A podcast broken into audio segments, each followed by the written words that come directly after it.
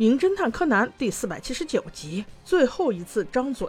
一开篇，眼前就是一把黑色的枪口，嘣的一声。肯定有一个人就挂了。让人奇怪的是，竟然有一只蝴蝶闻声飞了过来，轻巧的落在了枪口上。喂，不是吧？枪口还冒着烟，难道蝴蝶兄弟你不觉得很烫脚吗？不过这个不重要，重要的是毛利叔叔接了这个案子。报案的人是一个死肥婆，哦不是一个胖阿姨。不过话说回来，这个胖阿姨跟我还有点像哎。难道现在服务都这么好了吗？报案有这样的福利，让毛利先生背着跑？对你听的没错，毛利先生背着胖阿姨跑到了命案现场，这是怎么回事？呢我们接着往下看，原来是在几个小时前，也就是下午三点左右，胖阿姨刚睡醒，她家右隔壁的一个瘦阿姨就过来找她，说是给她送一份她喜欢吃的饭。俩人正聊得嗨，突然听到旁边左隔壁那家“嘣”的一声枪响，两个阿姨就在琢磨，该不会是那人自杀了吧？也算是闲聊着，就看见从左隔壁家出来了一个人，还是个生面孔。走出来之后，连门都不锁，人就消失了。那这种情况，阿姨们的心态肯定是能帮就帮啦。这邻里邻居的，于是走上前一看，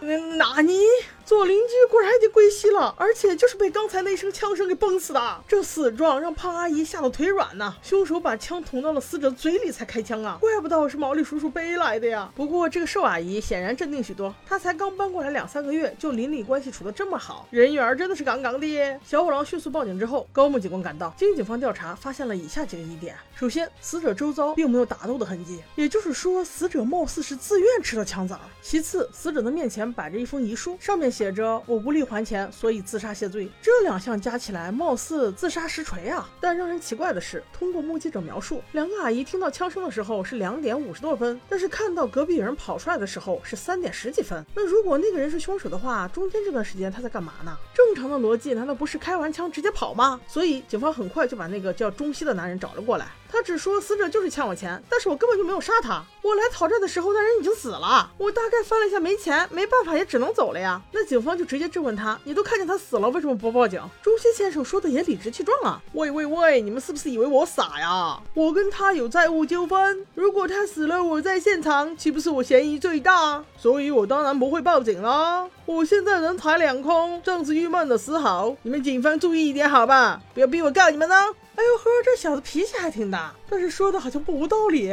况且他还有不在场证明，死者两点四十五分死的时候，他还在一辆出租车上呢。很快，警方也证实了这一点。整个过程中，柯南也没有闲着，对他而言，疑点不在这里，反而是在张嘴。凶手到底是用什么方法才能让死者毫无防备的张开大嘴呢？正琢磨呢，只听旁边那个瘦阿姨拿了一块蛋糕，对着毛利先生在说：“毛利先生，来吃一口嘛，吃一口嘛，来张嘴啊啊！”哎呀，我去妈呀！学这一块学的我自己都要吐了，但人家毛利小五郎先生很受用啊！这一下子让柯南瞬间就懂了。虽然这个死者生前没有在吃蛋糕，但是一定会有一个人给他说：“你张开嘴啊啊！”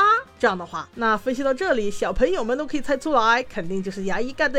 对，没错，现在我要揭秘了，那个瘦阿姨的身份就是牙医。瞬间，沉睡小五郎就上线了，本着不浪费一分钟的态度就推理了起来。瘦阿姨小姐，虽然你很漂亮，但是我还是没有办法维护你，因为杀死这个死者的凶手就是你。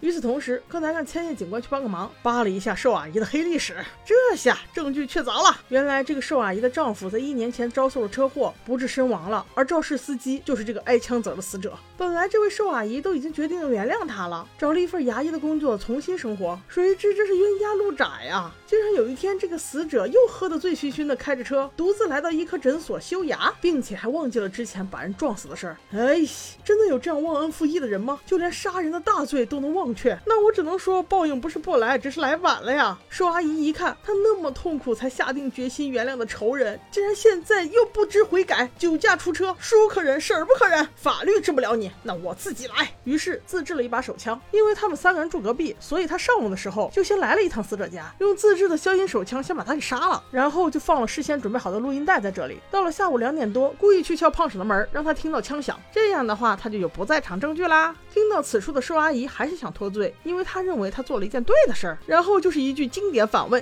你有什么证据？那你说柯南还能瞎逼逼？直接从茶几底下拿出来了一个咖啡杯，里面搅咖啡的竟然是一个修牙镜。像这种器材，每家诊所都有自己家的独特 logo。死者生前为了贪个小便宜，偷拿了一个，想留给自己搅咖啡用，谁知竟成了确定凶手的唯一证据。这下没跑了，瘦阿姨只能认罪了。要我说，你何必呢？何苦呢？他这么爱酒驾，你又何必要提醒他？反正迟早都是死，为什么要脏了自己的手呢？OK，本集完，我们下集见。